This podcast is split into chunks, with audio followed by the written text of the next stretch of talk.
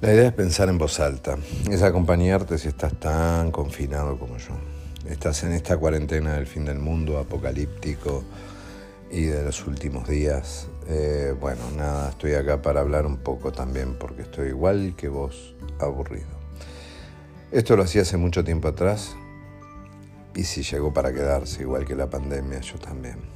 Así que puedo llegar a seguir grabando esto para entretenerte, para entretenerme y para pensar los dos en voz alta. Simplemente eso, es un espacio para poder pensar, poder hablar y expresarme. No es que no tenga con quién, pero también está bueno pensar en voz alta. Así se llama esto, pensando en voz alta.